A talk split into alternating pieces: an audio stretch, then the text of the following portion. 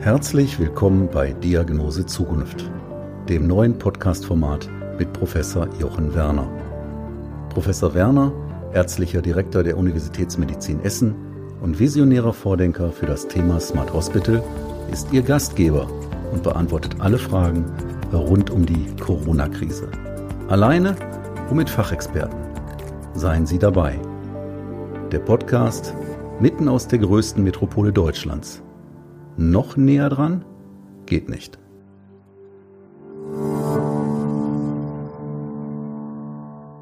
Liebe Zuhörerinnen und Zuhörer, heute haben wir Montag, den 18. Mai 2020. An der Essener Universitätsmedizin behandeln wir inzwischen nur noch um die 20 an Covid-19 erkrankte Patienten stationär. Damit hält die Entwicklung abnehmender Patientenzahlen erfreulicherweise weiter an. Gleich habe ich mit Erich Starke einen Gesprächsgast, dem auch im Kontext Corona eine besondere Rolle zukam und eigentlich auch zukommt, nämlich beim Transport von zum Beispiel Schutzmaterialien aus China. Erich Starke ist seit 1998 Vorstandsvorsitzender der Duisburger Hafen AG Duisport und Vorsitzender der Geschäftsführung mehrerer Tochtergesellschaften. Darüber hinaus ist er seit vielen Jahren belgischer Honorarkonsul. Vor seiner Tätigkeit für die Duisburger Hafen AG war Herr Starke unter anderem als Manager bei Preußack, dem Baukonzern Philipp Holzmann bei Weller und bei Bertelsmann tätig. Erich Starke ist das 35. Mitglied in der Ruhmeshalle der verdientesten Logistiker der Welt. Gleich werden wir einiges zum Duisburger Hafen erfahren und auch zur Belt and Road Initiative der Chinesen, mit der ein Handelsnetzwerk zwischen Asien, Afrika und Europa gespannt wird, das auch als die neue Seidenstraße bezeichnet wird. Ja, lieber Herr Starke, ich habe mich wirklich sehr gefreut, dass Sie zugesagt haben, sich heute mit mir hier zu unterhalten, ähm, persönlich sogar. Und bevor wir aber starten, möchte ich Sie bitten, dass Sie sich einmal kurz unseren Zuhörerinnen und Zuhörern vorstellen. Ja, vielen Dank, Herr Professor Werner, für die Einladung. Ähm, ja, ich bin seit über 20 Jahren verantwortlich als Vorstandsvorsitzender für die Duisburger Hafen AG. Wir, äh, Rubrik, äh, wir haben ein, ein Brand Duisport. Äh, deswegen würde ich also auch von Duisport äh, sprechen zukünftig.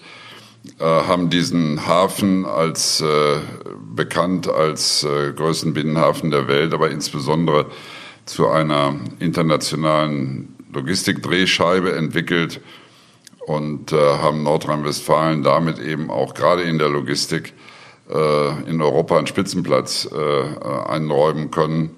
Da sind wir ein wenig stolz drauf. Ja, und leisten, glaube ich, einen wichtigen Beitrag für die Entsorgung und Versorgung der Region. Ja, absolut. Und äh, wenn wir über Logistik sprechen, dann können wir wirklich erstmal feststellen, dass die Logistik als Branche wirklich krisenerprobt und auch robust ist. Und äh, im Moment äh, leistet sie eben diesen großen Spagat. Neben dem Schutz der eigenen Mitarbeiter muss jetzt auch äh, der Duisburger Hafen, also die Duisport AG, Antworten auf eine gar nicht so einfache Auftragslage finden. Ähm, ist das richtig beschrieben, wenn ich das so zusammenfasse? Ja, sicher. Ich meine, wir haben auf der einen Seite natürlich als systemrelevantes Unternehmen oder Unternehmensgruppe äh, vor allen Dingen die Aufgabe, die Lieferketten und Warenströme aufrechtzuerhalten. Denn es geht ja insbesondere natürlich auch um die Versorgung der Menschen hier, in, insbesondere in der Rhein-Ruhr-Region aber auch ganz konkret zum Beispiel für die Krankenhäuser, Apotheken und äh, die Versorgung mit lebenswichtigen Gütern wie Medikamenten, Medizinprodukten etc. pp.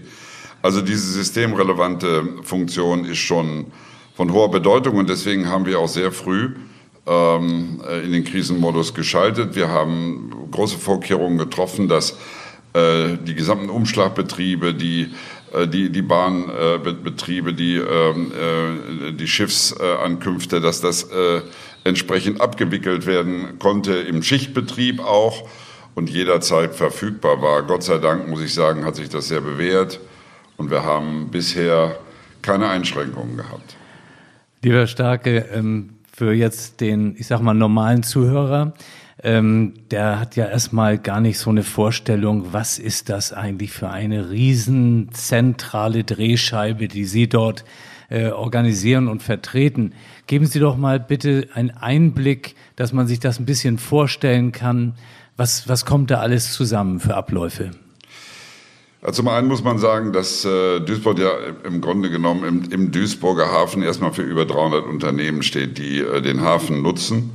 Äh, unsere Gruppe selber ist äh, weltweit unterwegs in, in auch über, über 30 äh, Tochtergesellschaften und am Ende geht es letztendlich äh, in der Tat um die Ver- und Entsorgung. Entsorgung insbesondere natürlich für unsere äh, in, äh, Industriebetriebe hier in der Rhein-Ruhr-Region, die ja nach wie vor sehr vernetzt sind in der Exportwirtschaft und, nach, und Exporte müssen gewährleistet sein. Also das heißt, die Güter müssen in alle Welt in, in, entsprechend verschifft und transportiert werden können.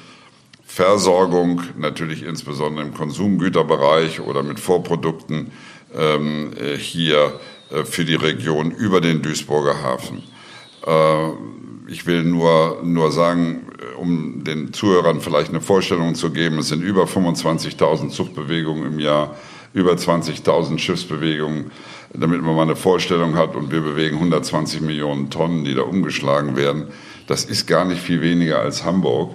Ähm, und ähm, wir sind eigentlich eine intermodale, so nennt man das in der Fachsprache, Drehscheibe geworden, wo wir die verschiedenen Verkehrsträger äh, miteinander optimieren, um leistungsfähige Transportketten abbilden zu können. Und wenn man das jetzt sich so vorstellt, das ist natürlich was, wo wirklich das eine Modul ins andere Modul greifen muss. Richtig. Sie haben das, äh, ja, das ist sicherlich auch ganz viel digital im Blick. Und dann kam diese ganze Corona-Krise dazu und das gab ja unglaublich Störungen auch in den Abläufen. Ähm, wie sind Sie damit klargekommen?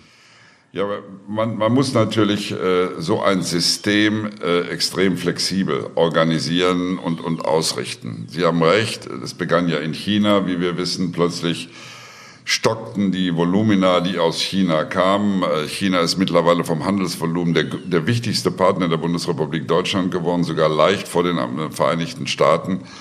Und äh, insbesondere hier für unsere Region, ähm, die sehr, sehr viele chinesische Unternehmen auch beherbergt, äh, war das schon sehr, sehr wichtig. Also beispielsweise die Züge, die zwischen äh, Duisburg und, und äh, China 12, 13 unterschiedliche Regionen in China regelmäßig verkehren, äh, brachen ein. Es kamen keine Züge mehr an oder nur noch rudimentär an. Das, äh, der Hotspot äh, der, äh, in, in, China war ja die Region ähm, Hebei, also Wuhan als Hauptstadt.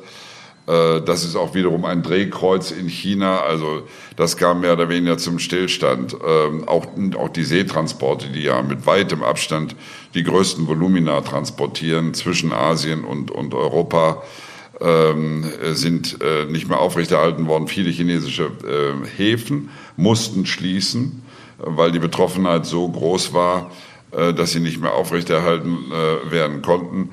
Wir haben natürlich nicht zuletzt aufgrund unserer starken Vernetzung auch mit strategischen Partnern in China äh, diese Entwicklung äh, von Beginn an äh, versucht, sofort in eigenes Handeln umzusetzen und zu sagen, wir müssen gewappnet sein. Sowas darf uns nicht passieren, dass wir hier einen Hafen abschließen müssen, weil wir plötzlich nicht mehr in der Lage sind, die Abwicklung zu gewährleisten. Mittlerweile hat sich vieles wieder normalisiert. Wir hatten gerade jetzt im April mit weitem Abstand das höchste Güteraufkommen zwischen China und, und Europa, vor allen Dingen über Duisburg. Darüber bin ich sehr froh. Das hilft uns auch, die Krise als Unternehmensgruppe natürlich besser zu bestehen. Aber nochmal, es geht nicht nur um unsere Unternehmensgruppe, die hier gut durchkommen muss und die dahinterstehenden 1600 Mitarbeiter, sondern der Hafen äh, ist definiert 50.000 hafenabhängig Beschäftigte äh, in der Region. Und äh, insofern haben wir eine Verantwortung, die weit über das hinausgeht. Ich würde gerne noch mal einige Wochen zurückgehen. Ähm, wir alle haben die Bilder damals gesehen aus Wuhan, ähm, diesen echten Lockdown. Ja. Und Sie saßen auf der anderen Seite quasi und haben das Erlebnis eben auch aus Sicht des Duisburger Hafens gehabt. Haben Sie gemerkt, es, es bahnt sich was an jetzt, Transporte werden unregelmäßiger oder passte das alles in diese Abfolge, wie Sie es quasi oder wie wir alle das am Fernseher erlebten? Nein, wir haben, wir haben das schon ein wenig antizipiert, dass, dass hier Lieferketten durchbrochen werden, dass hier viele, viele Produkte so nicht mehr äh, ankommen, jedenfalls so wie es bisher noch auf normalen Transportwegen der Fall ist. Was schwer einzuschätzen war, äh, waren die komplexen äh, Wertschöpfungsketten, insbesondere in der Automobilindustrie. Äh, es war jetzt nun in diesem Fall nicht direkt China, sondern äh, Südkorea. Es gab äh, Störungen in den Wertschöpfungsketten, weil beispielsweise aus Südkorea einige wenige Teile nicht mehr geliefert werden konnten. Das hat uns, glaube ich, allen nochmal äh, vor Augen geführt, äh, wie vernetzt diese globale Wirtschaftswelt mittlerweile ist. Ähm, ein anderes Beispiel ist, ist, ist äh, die, die Versorgung mit Generika äh, im, im, im Pharmabereich, wo man plötzlich hier feststellte, halt, die werden nur noch in China produziert und nirgendwo sonst mehr auf der Welt. Und ich glaube, das äh, wird auch in der Bewältigung äh, in der Krise, äh, wenn wir jetzt die schlimmste Zeit hoffentlich bald überwunden haben, äh, doch zu einem Überdenken vieler Lieferketten und Wertschöpfungsketten kommen. Äh, Europa wird sicherlich darüber nachdenken müssen und die Wirtschaft wird darüber nachdenken äh, müssen, dass wir uns in sensiblen Bereichen auch wieder so aufstellen, dass wir unabhängig werden. Das hat jetzt weniger mit China zu tun, aber diese Form der Abhängigkeit, die wir in einigen Bereichen erzielt haben, die wird man so nicht mehr aufrechterhalten können. Ja, und äh, Sie haben es auch angesprochen, das ist natürlich auch eine Drehscheibe für die ganze medizinische Ausrüstung. Richtig. Darüber haben wir uns auch ein bisschen näher kennengelernt. Wir haben uns sehr, sehr gefreut, dass Sie quasi auch als äh, Duisburger Hafen Schutzkleidung gespendet haben in einem Betracht, beträchtlichen Wert an Institutionen der Region. Was hat Sie dazu bewegt? Also der, äh, der Ausgangspunkt war in der Tat die Landesregierung. Ich kriegte von, von unserem Wirtschaftsminister am Wochenende einen Anruf. Äh, es war ein, eigentlich ein Hilferuf. Ähm, äh, Sie haben doch die besten Kontakte nach China und wir brauchen also so schnell wie möglich äh, Schutzkleidung und Spezialmasken, insbesondere für äh, die besonders betroffenen Mitarbeiter in den Krankenhäusern und in den Pflegediensten. Und dann haben wir losgelegt. Ja, äh, klar, wir haben äh, eine Reihe von äh, strategischen Partnerschaften mit, muss man sagen, Weltkonzernen in China. Ich habe dann selber äh, den Kontakt aufgenommen und darum gebeten, weil äh, es war ja bekannt, dass die ganze Welt natürlich nachgefragt hat. Wir waren ja nicht allein. Und äh, es ist dann gelungen, auch gerade in diesem Bereich, nicht, nicht was die normalen Masken angeht, da haben wir auch eine Lieferung bekommen, aber was Schutzkleidung angeht und, und die hochwertigen Masken, die jetzt hier für den Klinikbetrieb natürlich von besonderer Bedeutung sind, ähm, äh, zu bekommen. Und ich habe mir dann erlaubt zu sagen, nein, einen gewissen Teil, äh, den, äh, den spenden wir selber und zwar sofort, bevor da viele Prüfverfahren durch die Landesregierung notwendigerweise dann auch noch vorgenommen werden müssen. Denn ich glaube, in den letzten Wochen war es auch wichtig, dass man so schnell wie möglich eine Versorgung gewährleisten konnte. Wir haben jetzt ein paar Mal schon über die Verbindung nach China gehört. Ähm, quasi Duisburg gilt jetzt auch als Start beziehungsweise Endpunkt der neuen Seidenstraße. Ähm, wir sprechen Sie äh, ganz besonders natürlich über den Schienenverkehr quasi auch. Wie haben sich die Zuhörerinnen und Zuhörer das vorzustellen, dieser Schienenverkehr äh, nach China? Ja, wir haben eigentlich sehr früh damit begonnen. Ähm, ähm, Bundeskanzler Gerd Schröder und, und, und, und Herr Putin haben schon Anfang dieses Jahrhunderts äh, sich zusammengesetzt und gesagt, wir müssen eigentlich schauen, dass wir damals zwischen Russland und Deutschland auch auf der Schiene Verbindungen schneller, viel schneller und effizienter abwickeln können. Und ähm, äh, ich habe das damals auch zum Anlass genommen, dass ich gesagt habe, äh, Duisburg ist eine äh, intermodale Drehscheibe und äh, da müssen wir einen aktiven Part spielen. Und 2011 haben wir den ersten Pilotzug zwischen Chongqing, weltgrößte Stadt, glaube ich, Zentralchina und Duisburg in Gang gesetzt. Äh, auch das hatte, war kein Zufall, weil ähm, Chongqing ist das Zentrum der Elektronikindustrie in der Welt. Ähm, ich könnte viele weltweite Brands aufzählen, die dort beherbergt sind und, und, und produzieren. Unter anderem die ganzen iPhones von Apple werden dort produziert. So, und, und auch Hewlett Packard. Und Hewlett Packard wiederum hat ein großes Verteilzentrum in Duisburg. Und dann haben wir die, die ersten Züge gefahren. Und äh, einige Jahre später hat dann der chinesische Präsident unter dem Begriff One Belt, One Road, also die neue Seidenstraße eigentlich ausgerufen. Die Chinesen verbinden damit natürlich geostrategische äh, Überlegungen und Vorstellungen. Ähm, mal aus der Wirt von, von Seiten der Wirtschaft gesprochen, ist das eigentlich, das war eine fehlende Verbindung, die sehr teure Luftfracht, die sehr günstige Seefracht, wo große Mengen transportiert werden, verlangte eigentlich sowohl von den Laufzeiten her als auch von der Preisgestaltung her ein, eine dritte Möglichkeit auf der Schiene. Und das haben wir versucht auszubauen. Heute sind wir dafür und in Europa haben ungefähr einen Marktanteil von 30 Prozent. Und wie gerade schon erwähnt, äh, fahren derzeit 50 Züge pro Woche. Das ist schon eine Menge in alle wichtigen Zentren in China und äh, haben das natürlich auch sehr stark mit chinesischen Partnern gemeinsam entwickelt.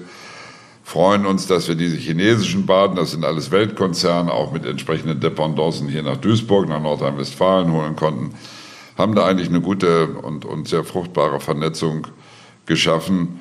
Wir müssen das ja von der wirtschaftlichen Seite betrachten. Die, die politischen Aspekte müssen die Politiker lösen, aber äh, was die Wirtschafts, äh, wirtschaftlichen Aspekte angeht, bin ich sehr froh, dass wir, dass wir das erreichen konnten. Ja, lieber Herr Starke, Sie sprachen über strategische Partnerschaften. Haben Sie vielleicht ein Beispiel äh, dafür?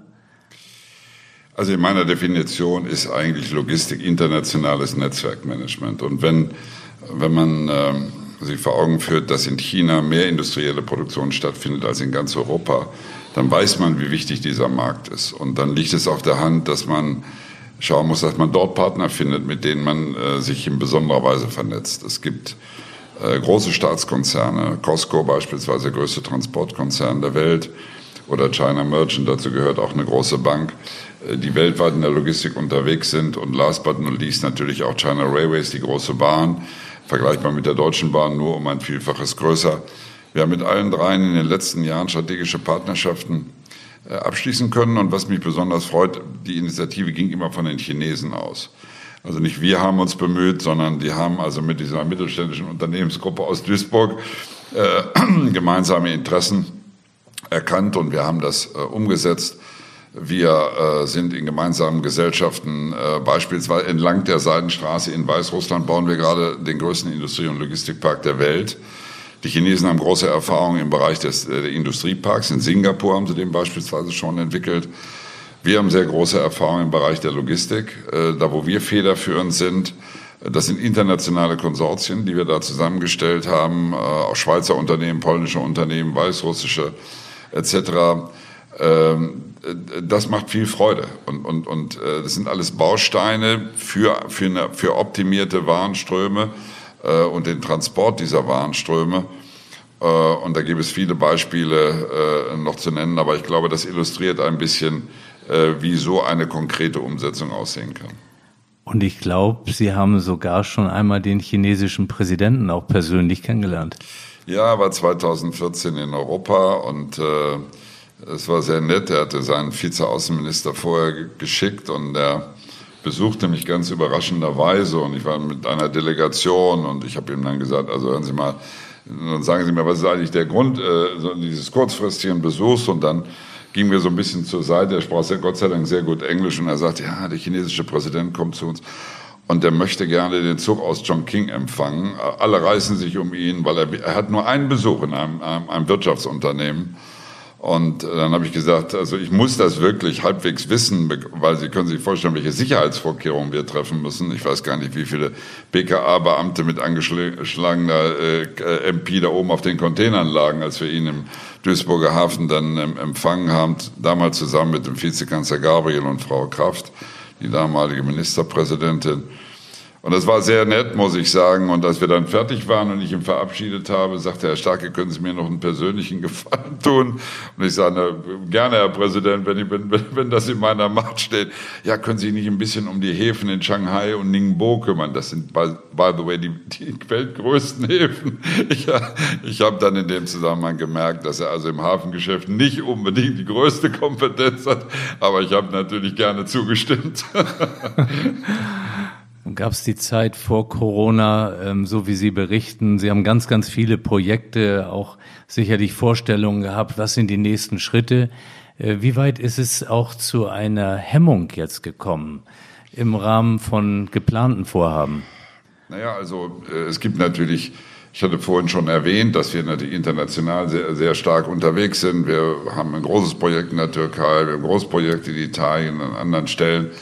Da ist natürlich aufgrund der, der, der, der Krise jetzt erstmal Stillstand eingetreten. Das ist klar, da werden wir wahrscheinlich ein Jahr verlieren, äh, bevor wir da, dort wieder an, anknüpfen können.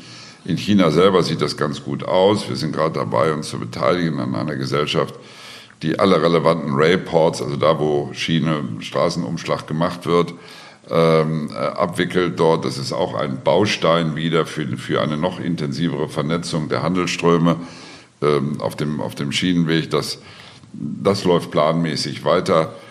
Wir haben eigentlich als Unternehmensgruppe selber bisher äh, keine so großen Einbußen. Wir haben einen Bereich, da hängen wir sehr stark an dem Maschinenanlagenbau, in der Verpackungslogistik sind wir mit über 20 Standorten weltweit unterwegs. Da merken wir schon, dass jetzt natürlich im Grunde genommen durch diese Dings, dass das Produktion extrem runtergefahren worden ist und dass da weniger zu tun ist. Aber der Konsumgüterbereich läuft, läuft sehr gut. Äh, weil wir sind auch damit beschäftigt, sowohl für Heineken als auch Danone und im Wasser, im Bierbereich und sonstigen Dinge die logistischen Prozesse abzuwickeln und da haben wir noch keine Einbußen. Also es ist ein sehr differenziertes und gemischtes äh, Bild. Ganz wichtig wird jetzt sicherlich sein, dass wir die Leitindustrie, die Automobilindustrie wieder sukzessive hochfahren. Also nicht nur von den Beschäftigten her, sondern diese Industrie, wir sind weltweit führend und das ist ganz, ganz wichtig, auch glaube ich, äh, auch den Menschen mal wieder in, entsprechend zu zeigen, es geht wieder voran, es geht aufwärts und, und, und, und wir knüpfen wieder an. Äh, und äh, auch da sind wir natürlich mit großen CKD-Zentren für Audi, Volkswagen, Daimler in, im Duisburger Hafen betroffen äh, und hoffen sehr, dass das äh, jetzt aufgrund der Lockerungsmaßnahmen, die doch jetzt sukzessive wieder äh, greifen, äh, dass es wieder aufwärts geht.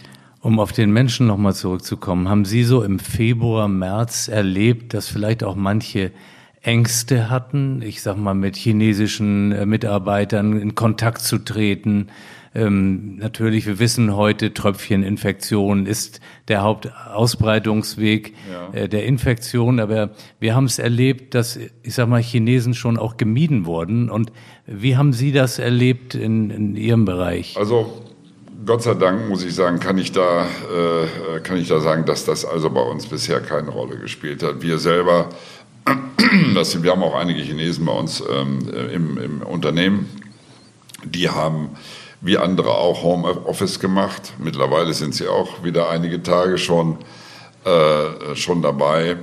Ähm, Im sogenannten Blue-Color-Bereich, also in den operativen Einheiten, haben wir, haben wir keine Chinesen. Das ist in Norditalien ganz anders gewesen, weil die Textilindustrie, die, die großen bekannten Brands haben, haben in hohem Maße chinesische äh, Arbeiter beschäftigt. Ähm, und da soll es einen Zusammenhang geben. Ich weiß es nicht, inwieweit das untersucht worden ist, aber es ist nachvollziehbar. Äh, denn wir haben ja die ersten Fälle auch erlebt, dass da, glaube ich, Manager von Webasto aus China zurückgekommen sind und dann positiv getestet worden sind. Und ähm, ja, alleine diese, diese Provinz Hebei, glaube ich, beherbergt so viele Menschen fast wie Deutschland. Also da kann man sich ungefähr vorstellen, wie hoch das Risiko ist, dass so etwas passieren kann. Nein, also äh, das, äh, das, kann ich, das kann ich. Mir ist auch nicht bekannt, dass in anderen Firmen so etwas passiert. Äh, und Sie haben ja völlig recht mit Ihrer Frage, denn Nordrhein-Westfalen alleine beherbergt ungefähr 50 Prozent der Firmen, der chinesischen Firmen, die in, in, Deutschland investiert sind und damit natürlich auch Mitarbeiter. Aber ich habe das weder von Huawei beispielsweise in, in Düsseldorf oder an anderer Stelle äh, bisher gehört, dass es da in irgendeiner Form Vorbehalte gegeben hat. Also was unschwer rüberkommt bei diesem Gespräch ist die Komplexität, mit der Sie zu tun haben, die sicherlich jetzt nochmal auch in der Verantwortung natürlich gesteigert wurde durch diese aktuelle Situation. Und meine Frage ist, was tun Sie eigentlich selbst, um sich ein bisschen abzulenken, um einen Ausgleich zu finden? Haben Sie ein bestimmtes Hobby oder was machen Sie? Ja, man konnte nicht so viel ausüben. Also ich meine, ich habe ein Hobby, das ist schon, das ist eigentlich eine Verpflichtung, eine wunderbare Verpflichtung, dass mein Hund, der mich morgens und abends zwingt, äh, mit ihm spazieren zu gehen. Und das habe ich natürlich auch genossen. Jetzt gerade bei diesem wunderbaren Wetter ist das natürlich äh, prima, aber er zwingt einen ja auch bei schlechtem Wetter vor die Tür. Äh, nein, ich bin eigentlich fast regelmäßig in der Firma gewesen. Gott sei Dank ist immer eine, eine meiner Sekretärin dabei. Wir haben natürlich eine Minimalbesetzung auch gehabt. Aber ähm, äh, wenn man das so lange macht und wenn man, äh, wenn man so ein Unternehmen führt als Unternehmer und nicht irgendwo als Angestellter, dann, dann ist das ein zweites Zuhause. Äh, und das soll jetzt nicht vorbildhaft sein, äh, aber ich fühle mich immer ganz wohl, wenn ich in meinem Büro bin und von dort aus die Geschicke ein bisschen überblicken kann und beeinflussen kann. Und von daher gesehen ist die Zeit schnell vergangen. Gegen Ende meines Podcasts komme ich immer dazu, die Gäste zu fragen, was sie vielleicht für einen Ratschlag geben könnten, vielleicht den Zuhörerinnen und Zuhörern oder bestimmten Gruppen, die mit denen sie auch eng zusammenarbeiten, weil eben auch viel Unsicherheit im Moment besteht. Ja, das, äh, das Wichtige ist, glaube ich, dass wir alle versuchen, äh, uns die Spielregeln die notwendig sind, äh, um mit so einer Krise fertig zu werden. Und die sind uns ja zu einem sehr frühen Zeitpunkt auch schon vermittelt worden von der Politik und von den Fachleuten aus der Medizin, dass wir die einhalten. Also ohne Disziplin geht es nicht.